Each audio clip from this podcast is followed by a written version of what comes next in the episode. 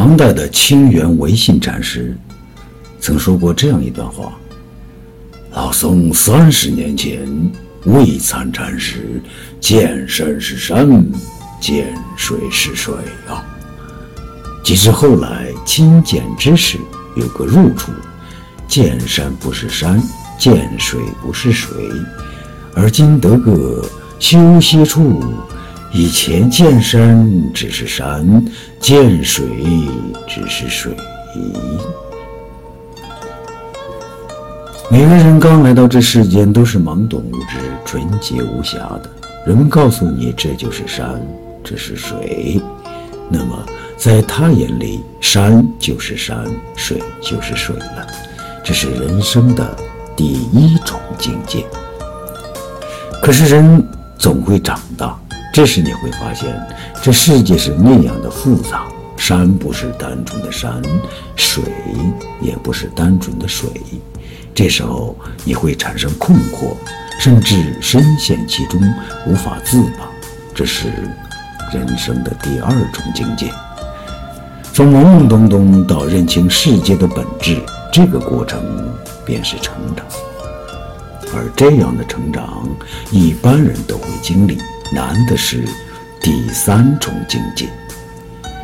有些人汲汲营营了一辈子，最后才恍然发现，一切不过是虚幻。山还是山，水还是水，只是我们已不复当年的纯真。世间万物犹如过眼云烟，这种返璞归真的认识，便是第三重境界了。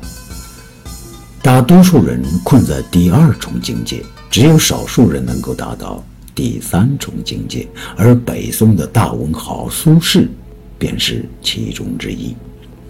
他在临终时曾给小儿子苏过留下一首诗，这首诗首尾相同，却道出了人生的大智慧。此诗名为《庐山烟雨》。庐山烟雨浙江潮，未知千般恨不消。道德还来别无事，庐山烟雨浙江潮。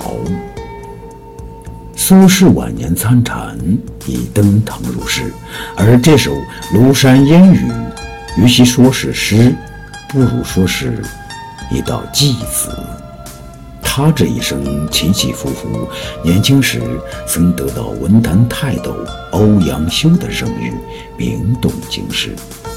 在他意欲大展拳脚之时，母亲和父亲相继病逝，他弟弟苏辙只好返乡守孝。当他还朝时，发现京城早已不是当年所见之景象。当时震惊朝野的王安石变法正开展得如火如荼，他因反对王安石变法而被排挤，无奈之下只能自请出京。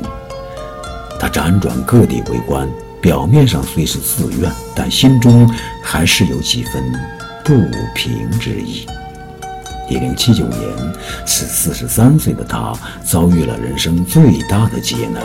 乌台诗案。当时的他正在湖州任职，当朝廷派人来拿他时，他曾想过自杀，为了不连累亲友，这才勉强支撑下来。他在监狱中待了大半年，才等到朝廷的判决，圣谕下发，他被贬为黄州团练副使。在黄州的那段日子里，他写下了人生最豁达的词：“一蓑烟雨任平生”，鼓舞了无数人。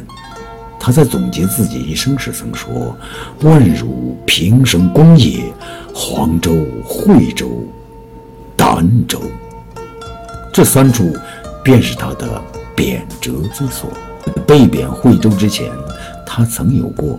短暂的复起，在这段时间里，他甚至官至龙图阁学士，从三品。然而这次的复起，也不过是昙花一现罢了。一零九四年，他被贬到了惠州，就是我们常说的岭南一带。三年后，他被一叶孤舟送到了更偏远的儋州，现在的海南，几乎等于是流放。据说在宋朝，流放海南的处罚只是比满门抄斩轻一等，可见当时的苏轼是有多么悲惨。一直到了宋徽宗继位，大赦天下，苏轼才得以离开海南。他在北归的途中，听闻儿子苏过就任中山府通判，便写下了这首诗。经历了大起大落的他，早已不是当年那个踌躇满志的慷慨之士了。